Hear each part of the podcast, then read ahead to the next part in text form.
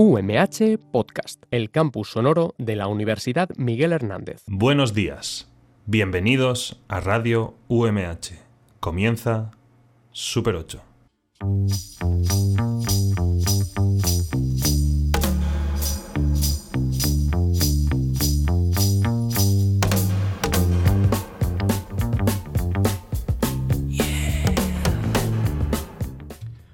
Muy buenos días a todos y todas y bienvenidos una semana más a vuestro programa de cine favorito. Bienvenidos a Super 8 en Radio UMH, la radio de la Universidad Miguel Hernández. Estamos a jueves 7 de marzo y como todos los jueves venimos cargados de muchas cositas que contaros durante la próxima hora, todas relacionadas con ese tema que nos vuelve locos, como es el séptimo arte.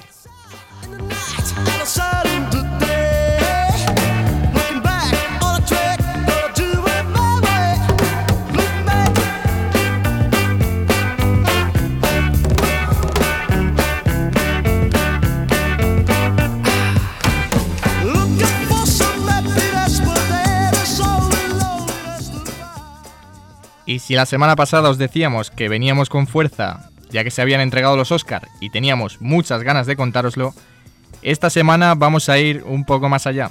Vamos a deciros que nos sentimos poderosos. Superpoderosos sería la palabra. y es que mañana 8 de marzo se estrena en la gran pantalla la próxima película del universo cinematográfico de Marvel y con todo el revuelo que surge a raíz de cada nueva película, nos apetece hablaros de ello. Para ello estarán hoy en la mesa pues nuestros superhéroes favoritos. Iván Agulló. Eh, igual me he flipado un poco llamándote superhéroe. Tú serías más bien nuestro antihéroe, ¿no? Sí, yo soy un poco antihéroe. Ya la radio UMH yo creo que me he ganado, me he ganado ese nombre. Pues sí, con muchas ganas. Hoy vamos a hablar de, Marvel. Vamos a hablar del cine que a mí me mola. Tienes ganas, ¿no? Sí, muchas. Siempre hablamos por lo bajín y de Marvel. Siempre lo soltamos, pero hoy por ahí. vamos a tope con ello. Estupendo. Y por otro lado, nuestra chica maravilla y detractora de películas de superhéroes, Andrea Alborch, ¿cómo estás? Pues, bueno, buenos días. Eh, la verdad es que hoy me habéis hecho toda la encerrona, ¿no? Y estoy aquí sola porque encima mm, tenemos compañeros que han caído enfermos y me habéis hecho la encerrona, es que estoy yo aquí sola contra, contra el universo Marvel. Bueno, en verdad, siempre te.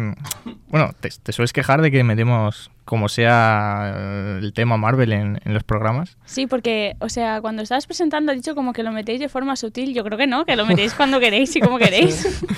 Sí que es posible, sí. Y bueno, tenemos un invitado especial, eh, a nuestro amigo y, del programa Miguel Cortés, que bueno, eh, eh, nuestro hombre sería nuestro hombre invisible, porque en verdad él siempre está aquí, solo que vosotros no lo escucháis. Eh, ¿Qué tal, Miguel Cortés? Muy buenos días.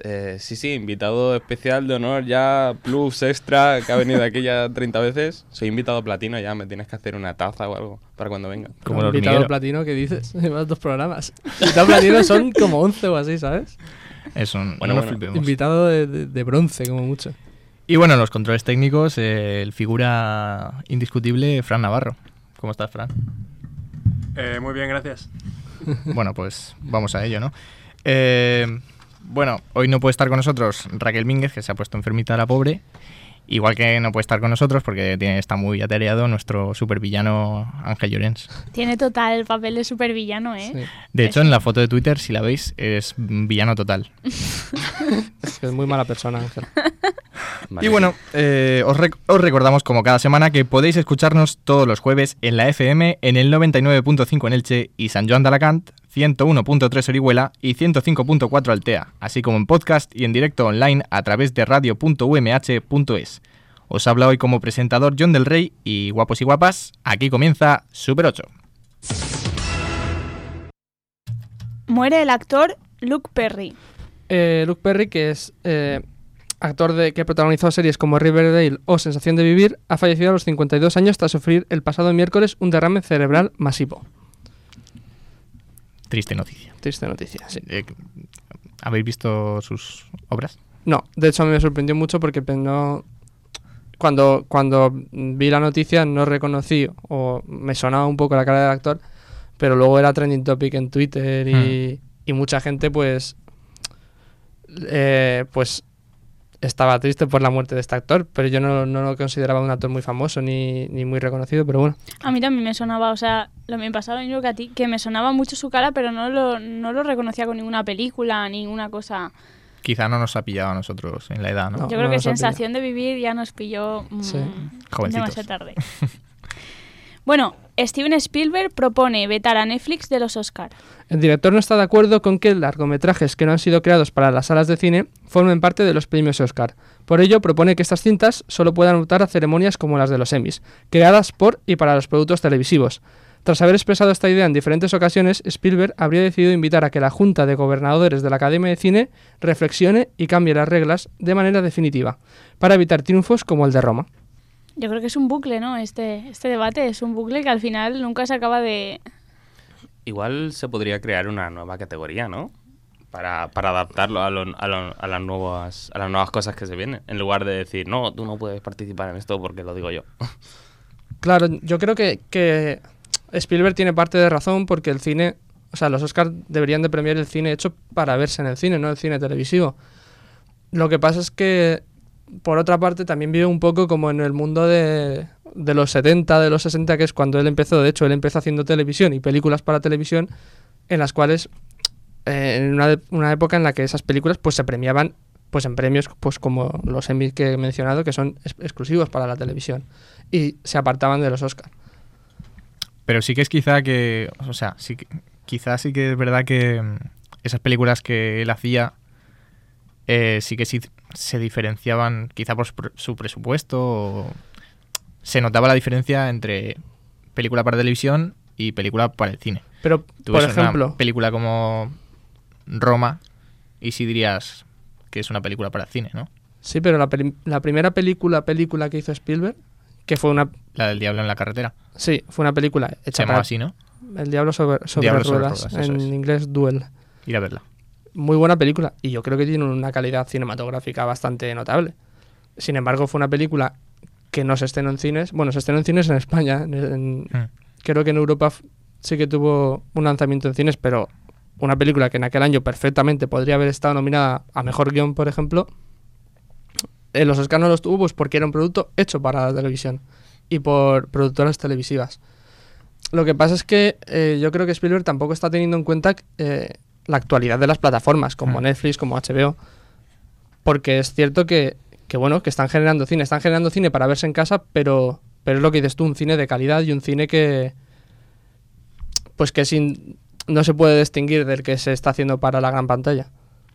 Sí que es verdad que hoy muchas de las producciones ya han- da igual si sean para televisión, con Claro. el presupuesto que cuentan y, y la tecnología con la que están creadas, podrían estar fácilmente muchísimas de ellas que no están en el cine. Mm. Así como la, la serie Juego de Tronos, ¿no? Claro, yo creo que quizás lo que debería de, de hacer la academia es eh, hacer un filtro de decir, bueno, aceptamos películas que, haya- que hayan creado, por ejemplo, Netflix, pero que hayan tenido también cierto recorrido en, en cines convencionales, pero que sea un cierto recorrido considerable, que no sea que, bueno, Netflix la ha estrenado en cuatro salas que ha podido y ya puede entrar a los Oscars, ¿no? Que, que lo hayan intentado mover por esas por esas vías también, no solamente en su propia plataforma y en algún pues es que es- el caso sería, por ejemplo, en España, pues la podríamos ver Roma en Barcelona un Y- día. Sí. Bueno, y ahora En viene cines, quiero decir. la nueva película de Martin Scorsese, de Irishman, que él sí que ha dicho que quiere que Netflix la lleve a, a un montón de cines. Claro, ese por ejemplo sería ese sería un muy buen ejemplo. Realmente entiendo que también por parte de Netflix es una jugada un poco es jugársela porque la gente antes de ir a ver, salvo los que somos más puritanos y nos gusta más, entendemos lo que es la experiencia de verlo en, gran- en una pantalla grande, la gente no va, a- no va a gastarse tanto dinero para ir a, Sí, es una jugada arriesgada. Claro, pero bueno, eh, creo que debería, o sea, estoy a favor y no a favor de lo que dice Spielberg. Hmm. No, tampoco tengo una opinión tan clara como él. Sigo con las noticias, ¿no? Seguimos. Vamos allá. JJ Abrams produce Zambato, la próxima película de Guillermo del Toro. Del Toro escribirá y dirigirá Zambato, la historia de una chica joven entre 10 y 15 años que posee habilidades de lucha letales. La fuente, las fuentes definen el proyecto como una mezcla entre la hit girl de Kikas y la protagonista de Alita, Ángel de Combate. Me da un, po- me da un poco de miedo. A mí también, o sea... Pues a mí no. Bueno, sigue, sigue. que Te, te corta. Vale, a pesar de lo que se dijo inicialmente, el propio del Toro ha, ha clarificado a través de Twitter que la protagonista no será una ninja, pero sí habrá ninjas en la película. El proyecto lleva en desarrollo los últimos seis años. Estos, uy, perdón. Estos son palabras de del Toro en Twitter. Gracias al sistema de máxima seguridad de JJ no se ha filtrado. Eh, y dice que, por cierto, Pinocho sigue activa, ahora mismo se encuentra en preproducción en Portland. Me, me ha entrado un escalofrío por la espina dorsal. ¿Por qué? Guillermo del Toro, ninjas, Ninjas. Es- rollo alita. No me, no me pega nada. O sea, no sé lo que puede hacer. Yo es que ya desde que... A ver, está feo, pero yo ya con la forma del agua le he cogido cierta tirria a este hombre. Entonces, tengo miedo de, de saber qué puede sacar, Pero es que- qué puede salir de aquí. A mí lo que me pasa es que me parece que, bueno, viendo un poco la trayectoria que tiene de, de Guillermo del Toro, como por ejemplo eh, La forma del agua, El laberinto del fauno, es como que de repente me choca tanto este argumento Pero- que no sé cómo, no, o sea, me tiene súper descolocada. Pero Del Toro es un tío que, que es verdad que tiene esas películas, pero eh, hace un poco lo mismo que hace Spielberg, que hace películas más personales, más serias, más Hmm. históricas, y luego hace películas pues muy blockbuster. Pacific Rim era suya. Claro, ¿no? Pacific Rim es una película de... Hellboy. Hellboy es- las dos películas de Hellboy son suyas. Pacific Rim, que es un kaiju de monstruos contra robots gigantes, es suya. Blade 2, otra película que es suya también. Entonces creo que, que se mueve un poco bien en el, en el género de la ciencia ficción más loca y más mainstream. Y luego que la produzca JJ Abrams, para mí pues es otro... O sea, con su productora Bad Robot, pues es Sí, otra buena Abrams. iniciativa para ir a verla. Y yo creo que puede ser. No es, la película creo que se estrena en 2020-2021. Pues en su, en su momento creo que será un taquillazo. Y luego la de Pinocho que está haciendo. ¿Era para Netflix? Eh, Sí. sí. creo que sí. La de Dumbo puede ser es- también. stop motion. No. Dumbo es. Dumbo es... eh, Disney puro y duro. Pero era este... Barton, ¿no? Sí, Sí, Tim Tim. Burton. Tim Burton. Que Dumbo, de hecho, creo que está ya al caer. Sí, eh, sí. Este mes. Pero Eh, ya con el tráiler que sacó ya fue un bombazo el tráiler que Mm. sacó de Dumbo. Iremos a ver Dumbo. De hecho, creo que es esta semana. No, la, la semana que viene creo que se estrena Dumbo. El viernes de la semana que viene. De cabeza. Mejor que Capitán América. Bueno, eh, ¿qué más? ¿Tenemos algo más? Sí, Sherlock Holmes 3 se retrasa hasta 2021. La nueva entrega de la adaptación de Guy Ritchie, protagonizada por Robert Downey Jr. como Holmes y Jude Law como Watson, se retrasa hasta el 22 de diciembre de 2021. Hombre, es que después de la última película de Holmes y Watson, Pero, no, pero bueno, es- no tiene nada que ver. ya, pero que quiero decirte que, que está bien, que salga algo se separen, ¿no? Sí, sí, Sí. que pase un tiempo. A mí os digo, me parece estupendo que se retrase lo que se tenga que retrasar, porque las dos primeras partes están más que decentes, están bastante bien. O sea que hacerlo bien, por favor. Yo ya que hemos esperado tanto tiempo, pues mm, no la cagáis ahora. Sí, yo creo que, que Guy Ritchie, pues, a ver, es un director un poco irregular, Sí. porque tiene cosas que están chulas como, como Snatch, pero luego Sí, es cierto que últimamente está un poco... Bueno, dentro de poco lo veremos con Aladdin, a ver qué sale de ahí. Buah, no, me voy a callar.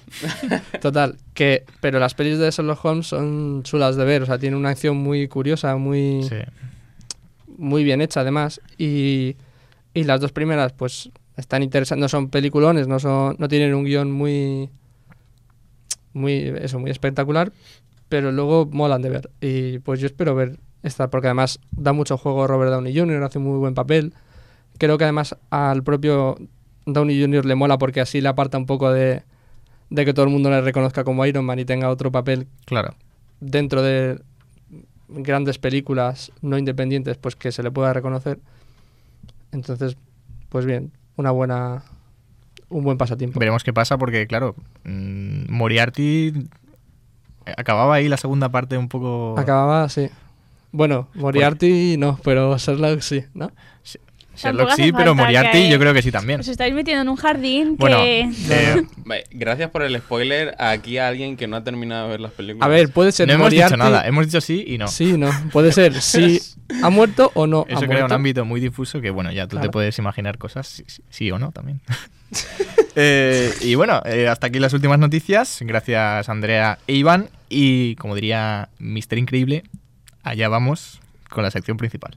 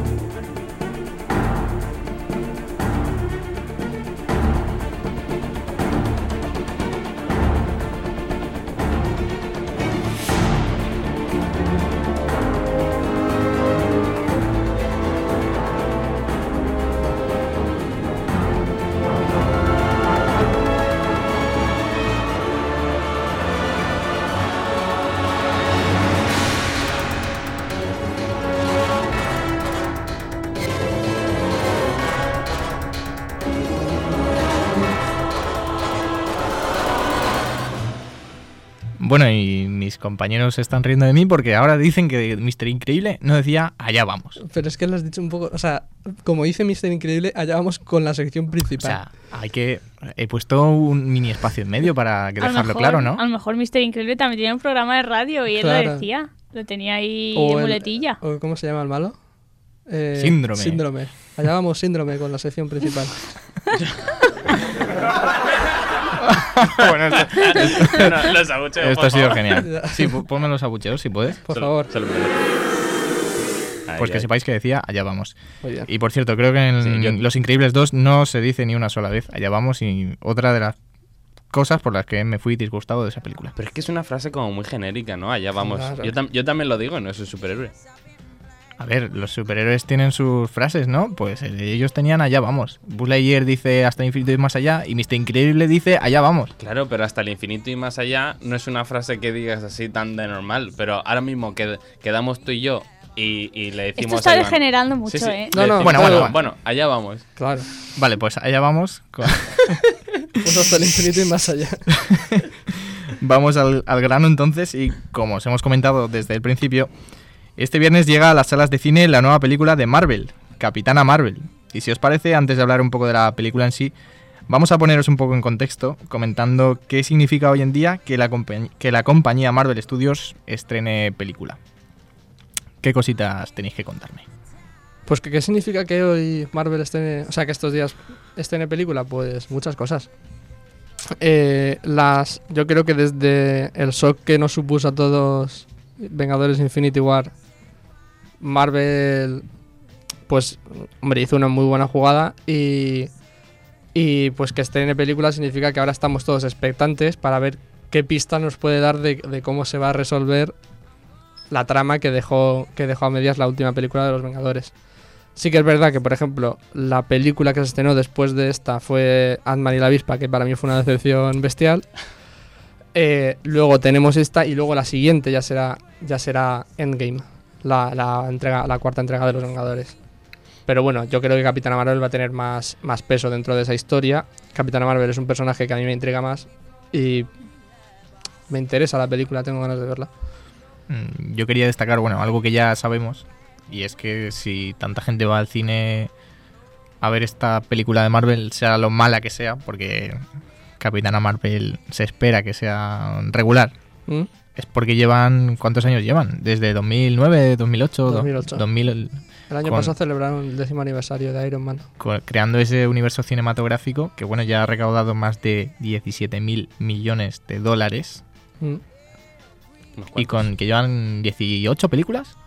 Pues sí, creo que igual 17, llevan 18. 21 o así, ¿eh? ¿Sí? Creo que esta es, Veintipico, sí. creo que, que Vengadores Infinity War fue la 19, Ant-Man sería la 20, esta sería la 21. Creo, no estoy seguro. es una auténtica locura. Y, o sea, han, pues eso, han creado como. ¿Cómo deciros? Un canon. Sí, un canon bestial. Y no solo películas, porque han hecho, han hecho cortometrajes, han Mm. hecho series, han hecho videojuegos. Se está preparando ahora un videojuego de los Vengadores por una compañía bastante grande. Square Enix, creo. Sí, pero quizás los videojuegos no se sientan tanto dentro del canon del, M- del universo de Marvel, pero cómics, libros. Sí, sí, hay de todo. Y nada, pues eso, pues la gente se vuelve loca con cada nueva película. Eh, iba a comentar, perdón, Comenta, comenta. que el, el juego de Spider-Man que sacaron para Play, muy, muy, muy, muy bueno, ¿eh? Este último. Sí, sí, sí. Era brutal. Sí, ha tenido muy buenas O críticas. sea que para ser así videojuego de estos de superhéroes que últimamente no estaban atinando mucho. Cierto es. Sí, pero bueno, eso no viene solamente relacionado con el éxito del universo cinematográfico de Marvel, sino de los superhéroes en general. Que ahora, por ejemplo, lo que comentábamos antes de las salas de cine, pues los, los que están llenando las salas de cine son los superhéroes. Le gusta, a quien le guste más, o a- vamos, Os- Nos guste más o nos guste guste más menos. guste menos, claro. Algunas son mejores, algunas son peores. Porque sí que es cierto que tenemos, eh, como en la otra cara, a DC Comics ahora, ¿no? Sí, pero las que son buenas, a veces son muy buenas y son muy disfrutables. Bueno, DC Comics que ahora también hablaremos de ellos. Vale. Pero a ver, yo tengo. De verdad necesito algo con urgencia. Vale. Para el porcentaje reducido de la población o amplio de la población que no entendamos nada de lo que estáis diciendo Las o que no nos guste, no creo que sean cuatro personas, eh. Cuidado. Que es brava. ¿Cómo nos convenceríais para que fuéramos a ver o esta película o cualquier película de superhéroes? Yo es que creo que es difícil Sí. O sea, si has vivido toda la historia desde el principio, que bueno, es algo que podéis hacer porque tenéis todas las películas en internet a mano. Véndemelas, véndemelas. mm, Realmente esta última, o sea, no hay muy eh, la calidad en general no es muy buena realmente de las películas. Tienen dos o tres Mm. que destacan muchísimo. En concreto, pues la Sí. más fuerte de todas y que tenía un lo vi ayer, tenía un presupuesto de 300 y pico millones de dólares, eh, La Guerra del Infinito, Mm. que es la última de los Vengadores, sí que es verdad que es una película que impactó mucho por la por su historia y las imágenes y, y tiene un villano que al que se le compara con Darth Vader que bueno se- la gente se está flipando mucho eh no, Sí, no, sí. no comparéis a nadie con Darth Vader por favor No, pero yo, y no sé están están brutales yo estoy de acuerdo contigo. Es decir, hay- dentro de las películas exclusivas del universo de Marvel que forman parte de la misma historia, del mismo universo, es verdad que hay. Yo creo que hay cuatro que son muy buenas o que son bastante decentes. El Mm. resto, la mayoría son buenas, o sea, son eh, decentes, se pueden ver.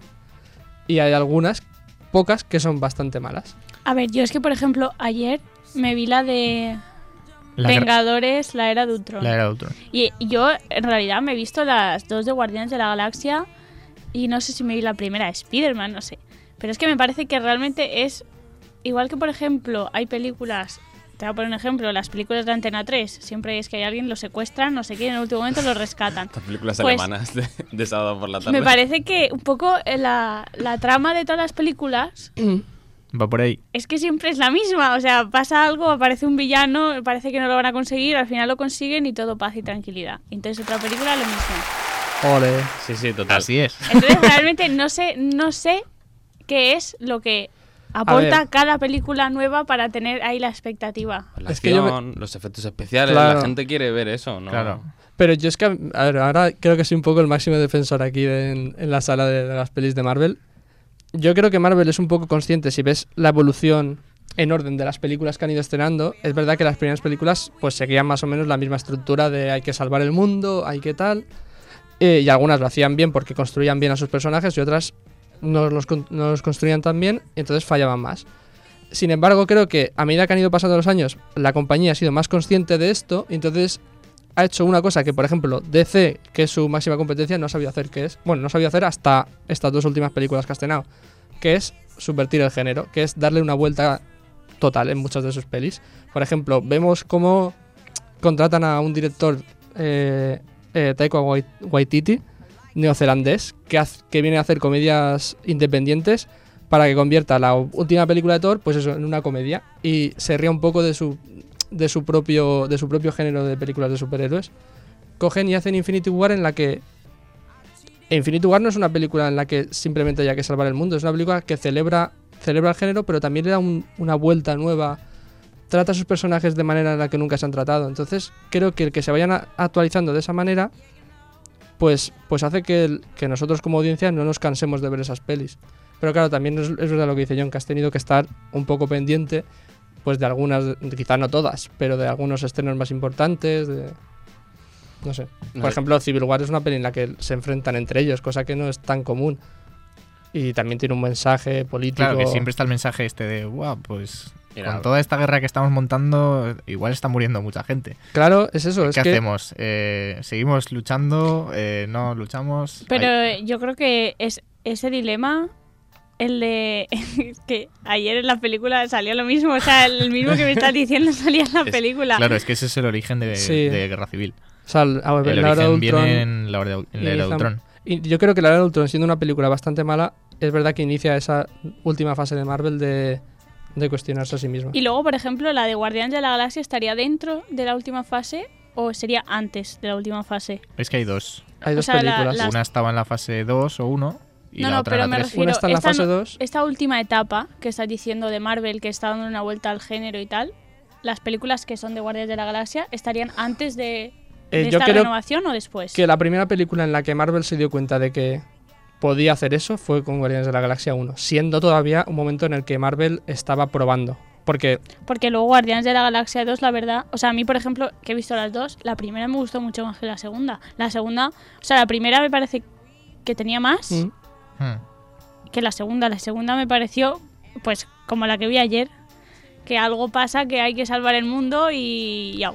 sí, Claro, es que la, sí que es verdad que en la segunda parte es un poco eh, como una caricatura de la primera, quizá. Como han hecho en Deadpool 2 con la 1, que ya es eh, el chiste en exceso, ¿no? mm, Estas últimas películas son más rollo tirando a la broma fácil.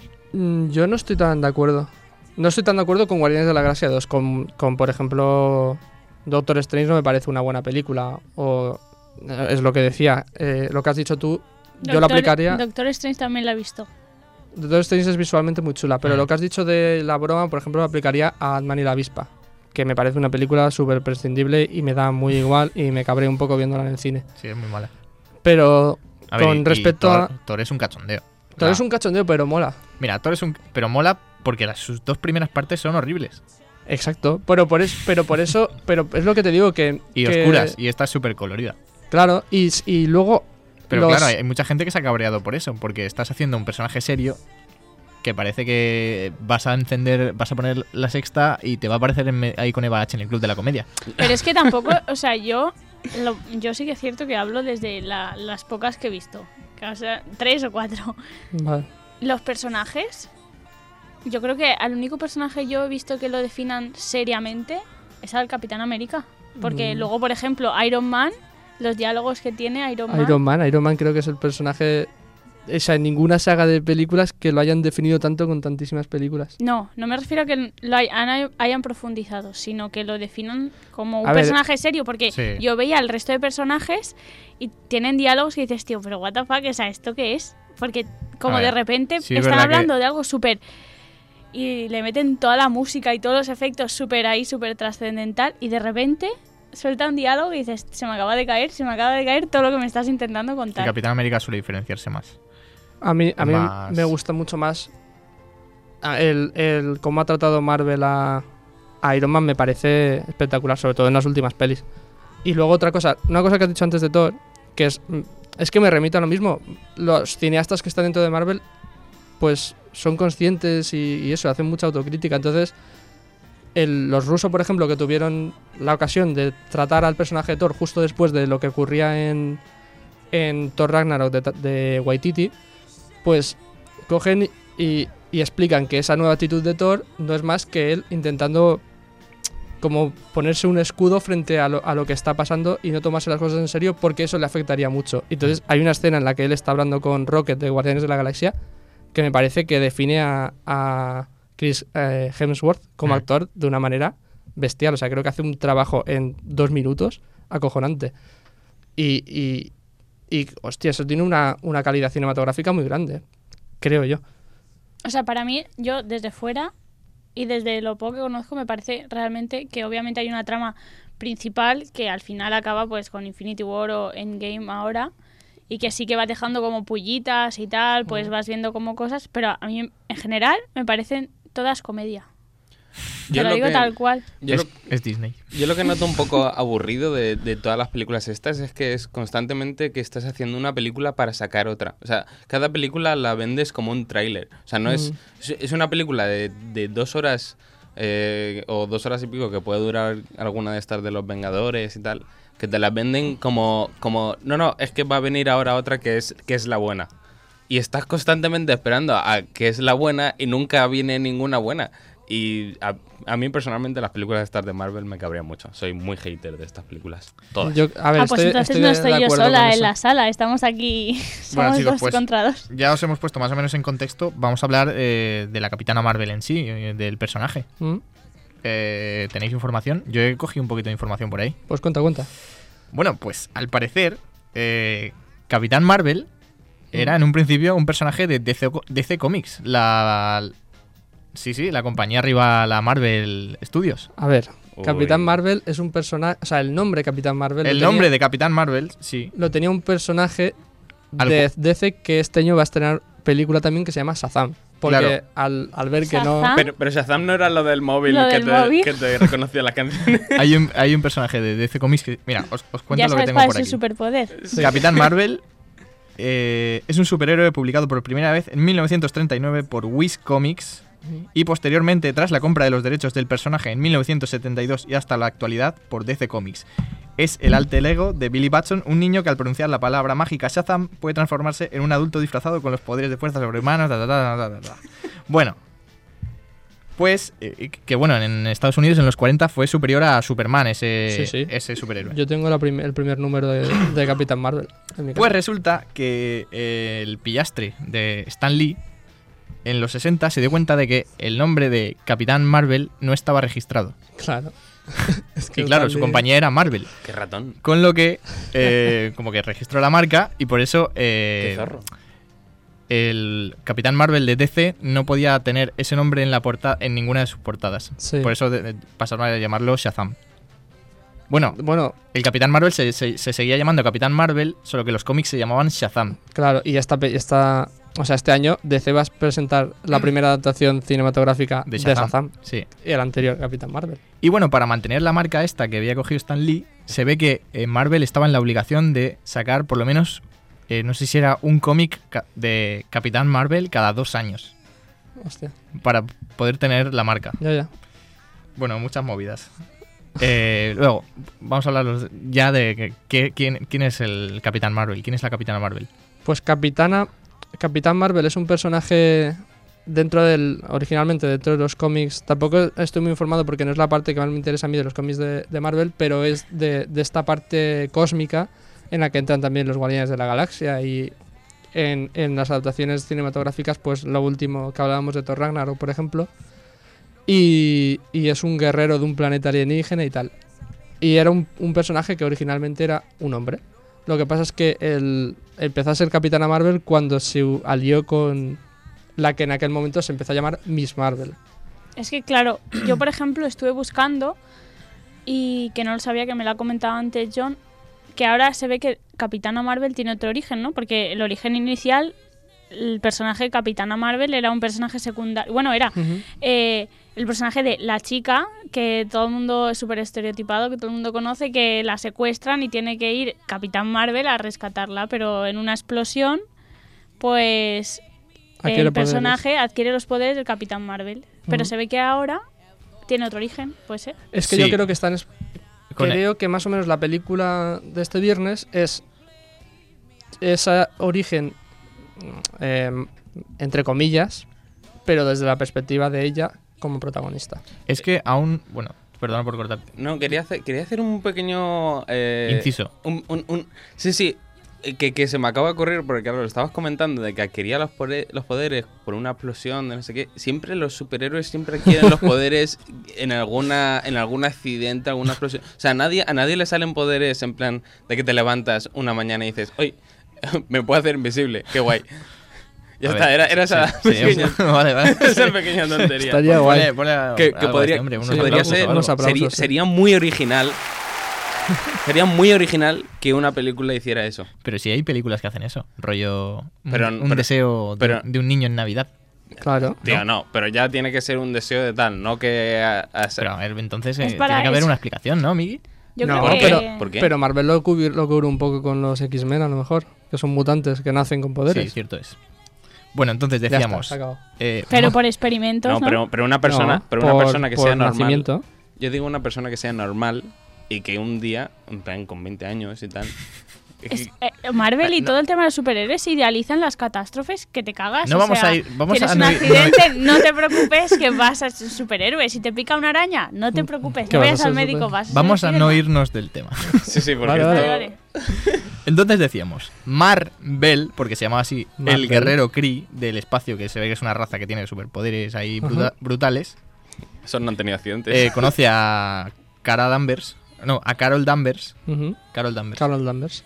Que es el que es una piloto de la Fuerza Aérea sí, br- el brutal. Capitán América. Entonces se ve que es, eh, son pareja o tal, y sí, en eso, en una explosión, eh, pues como que ella coge los poderes, supongo que él los mantiene, o no sé si, no sé si muere el Capitán Marvel original, intuyo que no, Mm. coge los poderes del Capitán Marvel y de lo- la especie esta. ¿Este es el original esto, o es, el nuevo? esto es la versión original que Esto lleva así canónico. 40 años. ¿De DC Sí. o de Marvel?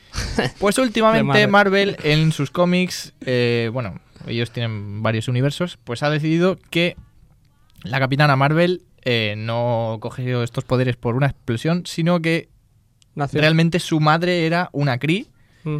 Y eh, por eso ella ha, ha, pues, A ¿cómo ver, en ha legado los poderes en su hija. Cri criminal. En, reali- No. en realidad Pues, tiene pues, sentido. sí, ponle algo eh, otra vez.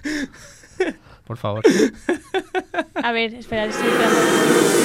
Nada de reggaetón en Super 8. por A ver, favor. en realidad tiene sentido, porque si tú lo analizas, realmente ella como mujer adquiere los poderes por él.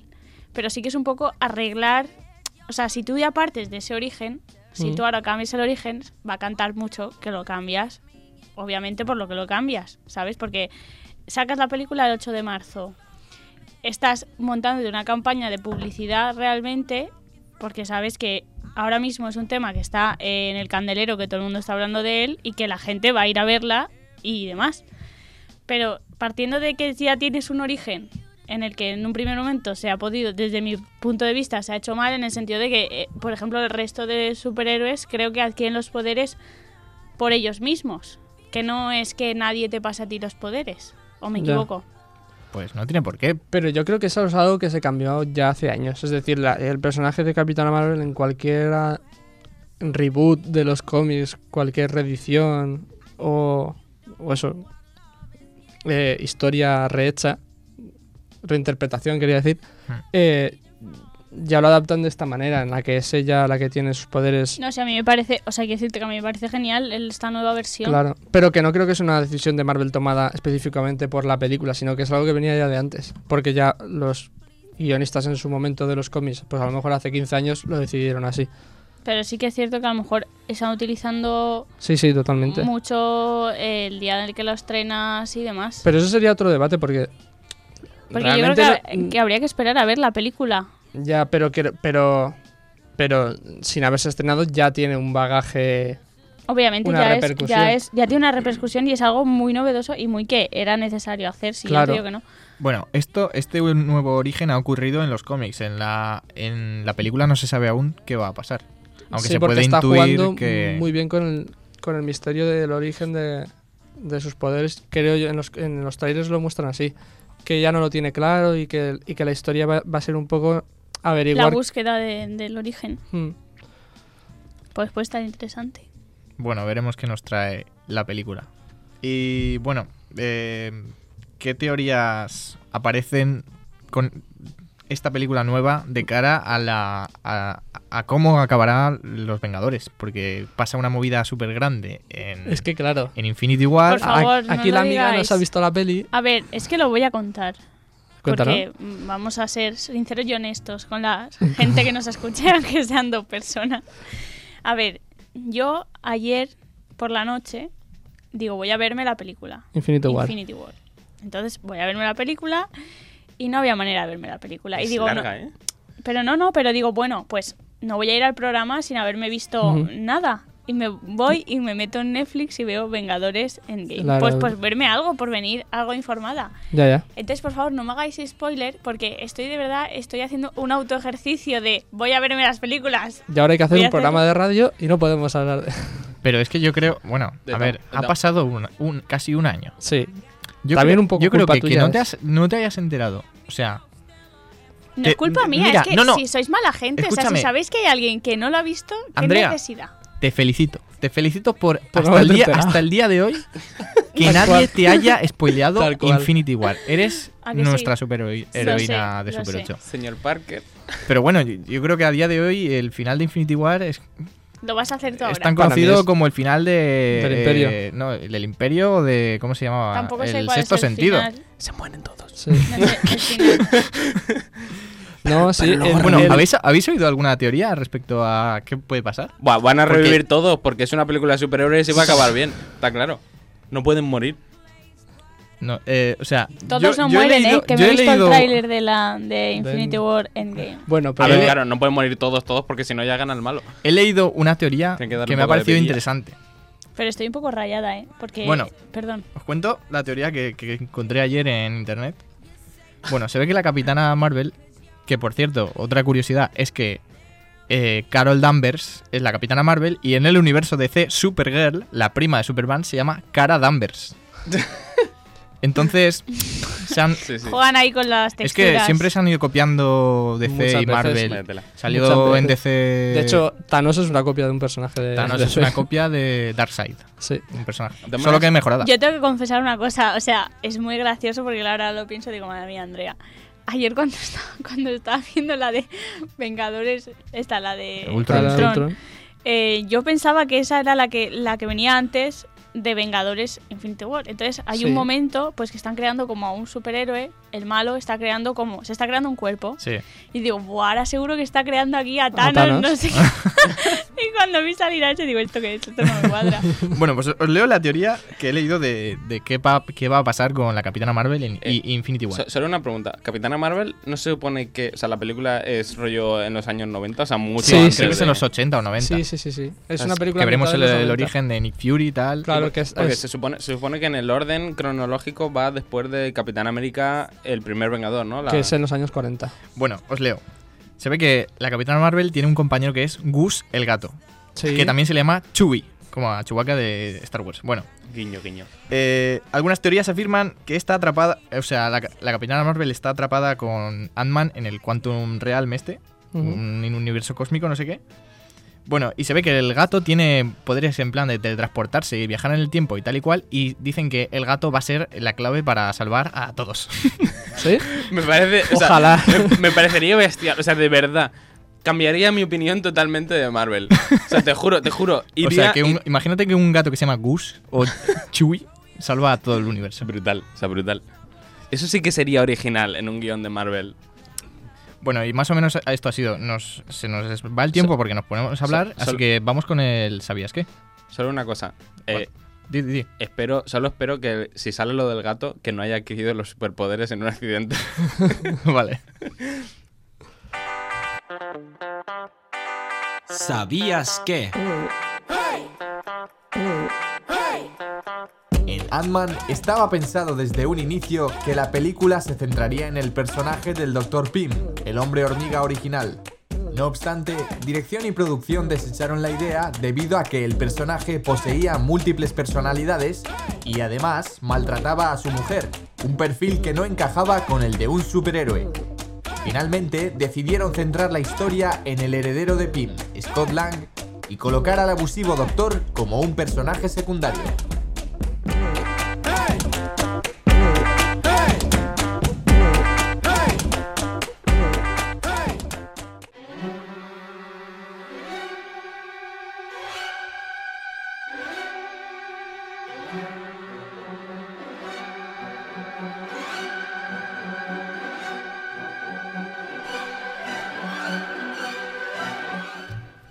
Queridos oyentes de Radio MH, bienvenidos a Truño Cine, la sección más importante de este programa Super 8, que hoy se va a llamar Truño Marvel. Hoy vamos a hablar de la película de Capitán América de 1990, no Capitán América el primer Vengador, que bueno, que también es mala pero más decente. Eh, Esta, esta película está dirigida por Abel Pym y vamos allá. La peli empieza en Italia, cosa que es bastante ya curioso, teniendo en cuenta que Italia no aparece en los cómics en ningún momento, eh, ni en las películas del Capitán América. Bueno, pues empieza que unos soldados nazis en Italia secuestran a un chaval en su casa y matan a toda su familia. En la siguiente escena está en la base secreta nazi. Muy de nazis eso. Eh, aparece que han- pues, pues han secuestrado al chaval y sale una doctora que dice, no podemos hacer pruebas con, con el niño porque es un niño y es una persona. No me habíais dicho que íbamos a hacer pruebas con, con personas. Y es muy evidente porque en la base había una silla en la cual podían atar a personas para hacerles pruebas. Total, que la, la doctora pues era un poco despistada, sale huyendo porque no está de acuerdo con el tema, pero al chaval lo deja ahí tirado, hacen pruebas con él, lo desfiguran y bueno. Eh, pero ella huye. Y a la siguiente escena son unos militares estadounidenses que hablan de un tal Steve Rogers, que es el perfecto candidato para presentarse a unas pruebas similares. Rogers, que como todos sabemos originalmente es un personaje que era muy delgado, eh, muy escuchimizado, que, Sí. que no podía ni siquiera entrar al ejército, pues no, aquí está muy mazado desde el principio, vive en California, pues eso está bastante cachas y empieza y se le presenta en la peli en una fiesta de despedida porque se ha alistado al ejército. Hay un momento que me parece muy curioso porque es toda la familia dice, vamos a hacernos una foto. Y se juran tan todos y Steve Rogers dice, uy no, falta Bernie. Voy a buscar a Bernie. Se va a casa de Bernie, que es su vecina, y luego ya se va, no la encuentra y se va a... Se cruza toda la ciudad a buscar a Bernie, que la encuentra la foto. de casualidad, claro. eh, Pero yo me, me imagino a la familia mirando a la cámara dos horas y media, como diciendo, bueno, pues ya llegará Bernie. Bernie es la novia que, bueno, que tampoco es muy importante, pero, pero no quiere que se vaya al- al ejército. Eh, Rogers es, conscien- es consciente de que eh, él es parte de un experimento en el cual le van a dopar y le van a co- convertir en un super soldado. La palabra super soldado no sale en toda la película y de hecho, mm, salvo que sepas de qué va el Capitán América, podrían haberle metido cualquier enfermedad porque realmente no se explica que el experimento es para convertir a alguien en pues un superhombre. En el momento dopaje se ve otra vez a la doctora, que antes había trabajado con los nazis, lo cual es bastante Sospechoso. sospechoso porque la tía, pues hombre, moral ambigua un poco tienes, chavala, porque si has estado trabajando con los nazis, has escapado y ahora estás ayudando a los otros para pues para hacer lo mismo que habías hecho antes, cagándola otra vez, pero bueno. Eh, la, base, la base secreta americana está escondida en, en un restaurante eh, que luego se convertirá en un McDonald's a la hora de la película. Eh, hay, hay que hacer una comparación con las películas de Marvel porque en, en- en la película de en la del MCU de Capitán América primer Vengador pues está escondida en una en una tienda de antigüedades en la que nadie va a entrar porque nadie entra a tiendas de antigüedades pero aquí es un restaurante además bastante decente que entran soldados armados pues a, a saber qué al baño. Pero bueno lo voy a dejar ahí. Eh, eh, la doctora pone a Rogers otra vez en una silla eh, y en vez de meterle un suero o de pincharle con unas jeringuillas que tengan, pues eso, el suero ese, pues no, aquí hay unos focos que le dan cierta radiación que hacen que pete toda la maquinaria. Y, y- pero sin embargo, el, experimento es, eh, es un éxito con él, aunque casi lo mata. Eh, hay un momento en el que eh, sale un, pues un alto cargo del ejército a, a presentarse a la doctora y le dice, este es un, un observador internacional, tal. Y cuando el observador internacional va a darle la mano, es que es un microsegundo muy bonito, en el que a medida que le va a dar la mano, levanta el brazo a lo nazi y dice, Heil Hitler, saca una pistola, le pega dos tiros a la, a la doctora, pega otros cuatro tiros en toda la sala, le pega otros dos tiros también a Rogers, que no lo mata. La doctora muere, también se lo merece un poco. Rogers acaba en coma, pero luego se despierta a los dos minutos porque es el Capitán América. Claro. Total, que llegamos a la primera misión del Capitán América, que se enfrenta a Cráneo Rojo. Capitán América, pues es Capitán América y mola mucho porque se cargan los nazis enseguida, pero Cráneo Rojo, pues lo revienta, porque, porque es la primera misión de Capitán América y no está preparado para enfrentarse a Cráneo, a Cráneo Rojo. Eh, es que eh, cuando estamos en la base de Cráneo Rojo descubrimos que la- el plan de él es destruir la Casa Blanca con un megamisil que tiene otra silla preparada para poner al Capitán América En el bici. en el misil. pero escucha, Cráneo Rojo no sabe ni quién es Capitán América, pero ya ha preparado una silla por si hay otro super soldado como él. Total. Es un detalle, ¿eh? Es un muy buen detalle, sí, sí, lo tiene muy bien pensado.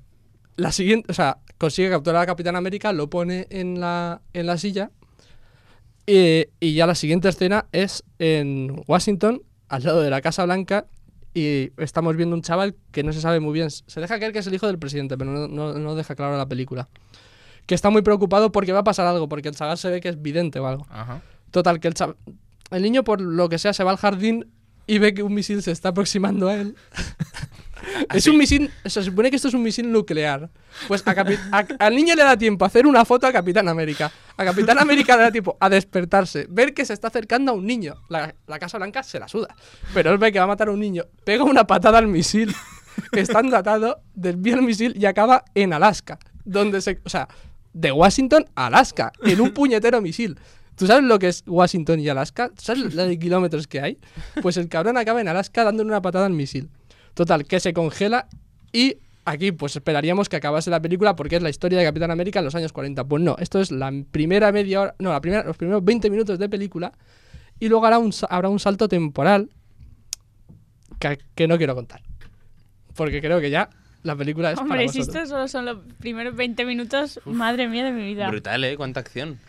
No, no, a ver, hay un salto temporal en la que el cual el niño se convierte en presidente del gobierno estadounidense. Cráneo Rojo sigue vivo y se ha hecho, se ha puesto Botox. Porque está un poco... se ha puesto Botox. Que uno cuando se hace mayor. Sí, sí, o sea, Cráneo Rojo que no se sabe cómo sigue vivo porque tendrá ya ciento y pico años, pero bueno. Y Igual- encuentran a Capitán América también eh, congelado. No lo descongelan, realmente cogen el, el bloque de hielo y se despierta él solo. O sea, revienta el hielo desde dentro y sale huyendo. Pero bueno, ya es- eso es otro. Es que Ah, o sea, a partir de ahí, ¿cuánto de película queda? una hora boni- muy bonita. ¿Y cuánto dura la película en total? Una hora y 24 minutos. Madre mía. Iba a Hombre. decir, iba a decir que, que como se pone Botox, eh, cráneo rojo, igual se podría cambiar el nombre de cráneo roja a cráneo, Botox. Cráneo Botox. Bueno, pues me han dado ganas de verla, Iván. Pues ca- como casi siempre que presentas un truño cine. Mañana Pero podríamos es verla que esta peli, tío, yo te lo juro que yo me emocioné viéndola, ¿eh? Porque, o sea, nunca había visto algo tan mal. O sea, es, eh, los, los primeros 20 minutos ya son guays, pero el resto de película, o sea, es, especta- o sea, es, es que es una cosa. Voy a contar cuando descubren a Capitán América, él, pues eso, revienta y dice, estos son nazis. Digo, pero ¿cómo que son nazis? Son esquimales, son, no sé, son nazis y sale huyendo y uno le hace una foto. Y la siguiente escena es el presidente de Estados Unidos viendo esa foto, pero, pero es una foto hecha en Alaska. Es decir, viendo esa foto en los periódicos, como diciendo, pero vamos a ver, ¿cómo ha, cómo ha tenido tiempo el periódico a publicar la puñetera foto en el mismo segundo? Es y luego la siguiente escena ya están buscando a Capitán América que acaba de huir de la base donde la acaban de rescatar. Juegan con las elipsis ahí que flipas. Esto no Es hace una falta, maravilla, esto es se va a maravilla. entender. Bueno, pues otro increíble truño cine de Iván Agulló. Vamos con los estrenos semanales.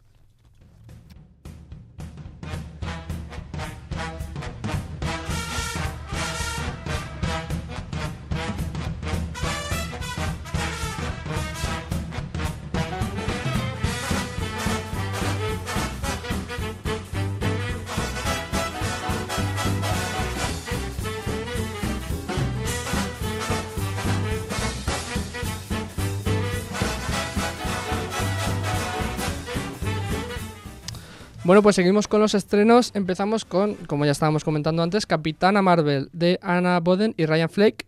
Eh, la historia sigue a Carol Danvers, Carol Danvers mientras ella se convierte en uno de los héroes más poderosos del universo cuando la Tierra se encuentra, eh, se encuentra atrapada en medio de una guerra eh, galáctica entre dos razas alienígenas. Situada en los años 90, Cap- Captain Marvel es una historia nueva de periodo de en un periodo de tiempo eh, nunca antes visto en la historia del universo cinematográfico de Marvel.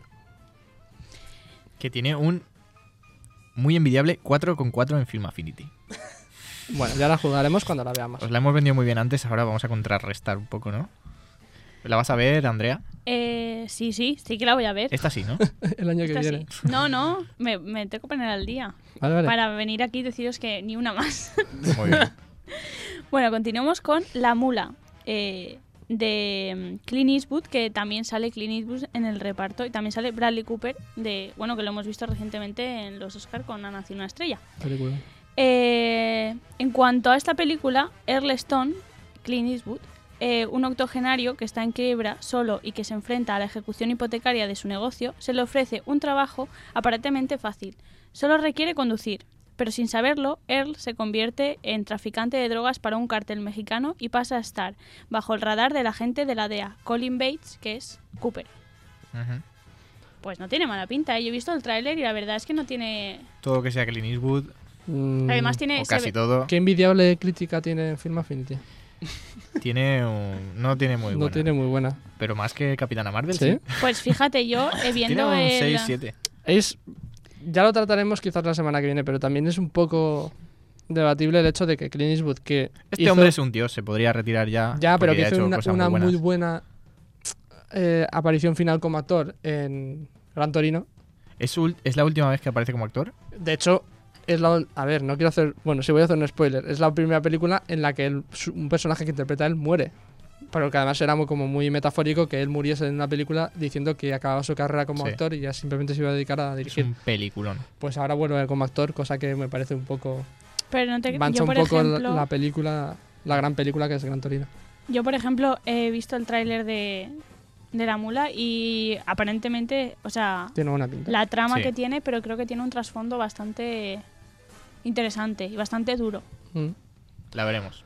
Seguimos con 70 Bin Ladens eh, de Coldo Serra, película española en la que Raquel, interpretada por Emma Suárez, es una mujer con una complicada situación personal que le lleva a necesitar conseguir con urgencia en 24 horas 35.000 euros, eh, conocidos coloquialmente como 70 Bin Ladens. Su última esperanza es un préstamo bancario. La irrupción de dos atracadores, Natalie Poza y Hugo Silva, cuando está, cuando está a punto de cerrar la transición complica aún más la situación. Pero Raquel sabe que no tiene otra opción que, más que salir de allí con el dinero, al precio que sea. Pues yo tiene me, buena pinta. yo me ¿eh? esperaba una peli de cachondeo española y he visto el tráiler y he flipado en colores. Tiene una estética, Claro. una estética feísta, o sea, pero tiene una estética muy Muy interesante, sí. Sí. Muy chula. Habrá que ir a verla Yo- también. estas Tenemos películas ganas. son las más interesantes de la semana y creo que por fin ya tenemos una semana. Una semana que. Una semana que nos trae que cosas nos trae bien. cosas guays. Luego quería comentar también que. eh, de cara pensando en la. Aquí en la provincia, que en los cines Panoramis de Alicante se va. Bueno, ya ha comenzado un ciclo de películas de Tim Burton. Que de hecho mañana. bueno, hoy jueves, eh, día 7, pondrán Batman en la pantalla grande. La primera Batman de, De Tim Burton.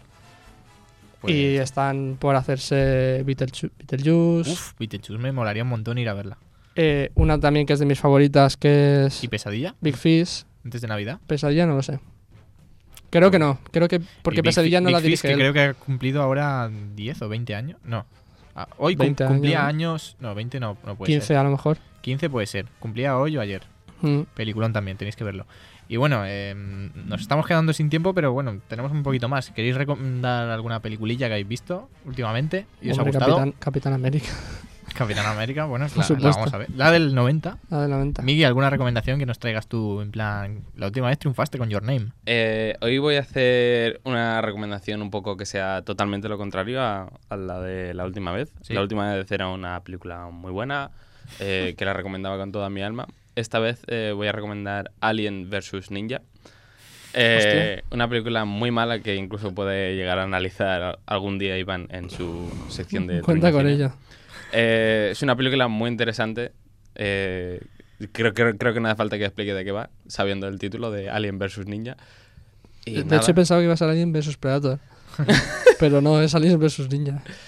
Es la nueva de Guillermo del Toro con, con Ridley Y, Scott. y está, está muy guay porque es de estas películas ah, que te molaría a ti analizar así los detalles Sí. así pequeñajos porque tiene, tiene escenas muy muy chulas donde los ninjas solo son... eh, creo, que, creo que es una... Como, como un pueblo al principio y sale ahí que solo son hombres, o sea, no hay ninguna mujer en, en todo el... en- Vaya. Menos, menos una chica que aparece más adelante. Y bueno, hay una- unas escenas de lucha brutales. eh, vamos, es, es, es genial, es genial la película. Nos la apuntamos. Y bueno, está llegando ya el momento de acabar. I need somebody help, not just anybody Y como siempre os hemos informado de las últimas noticias, hemos dedicado nuestra sección principal a lo nuevo de Marvel Studios. Iván nos ha traído un truño cine diferente. Y para acabar hemos dado un repaso a los estrenos semanales. Eh, Andrea Alborch, genial que estés aquí una semana más, muchas gracias. A ti, por invitarme. Qué bonito. Iván Agulló, A ver si cambiamos un poco de presentador de vez en cuando. sí, yo... No te preocupes, la semana, que viene, ¿eh? la semana que viene estoy aquí. Y nuestro hombre invisible y super tertuliano va en la, en la recámara para venir de, de tertuliano a veces. Cuando lo pueden otros. A Miguel ver. Cortés, A ver si me hacéis oficial, que a mí no me gusta ser segundo plato. ¿eh? lo tendremos en cuenta. Muchísimas gracias a nuestro técnico Fran Navarro. Y bueno, se despide una semana más John del Rey. Vamos a ver si nos pega duro Marvel con esta nueva película. Y esto ha sido todo en este Super 8. Hasta el jueves que viene.